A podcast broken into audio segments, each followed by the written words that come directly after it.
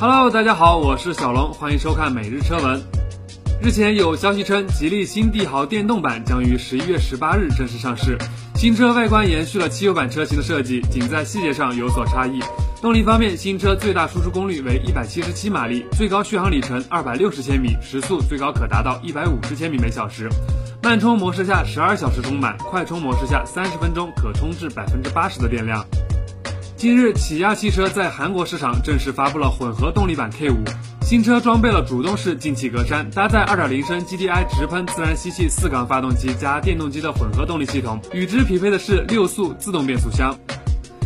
日前有媒体爆出了一组一汽大众全新宝来的内饰谍照，新车的内饰设计风格与现款车型完全一致，但细节方面与现款高尔夫比较类似，包括全新样式的方向盘、中控台屏幕周围的按键布局等。总的来说，新车车内变化不是很大。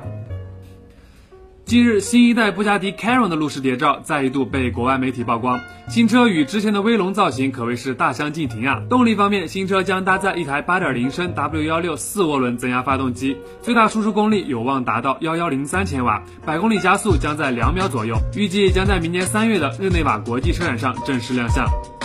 欢迎扫码关注尾足宇的官方微博和微信平台，第一时间获取最新的推送。我是小龙，我们明天见。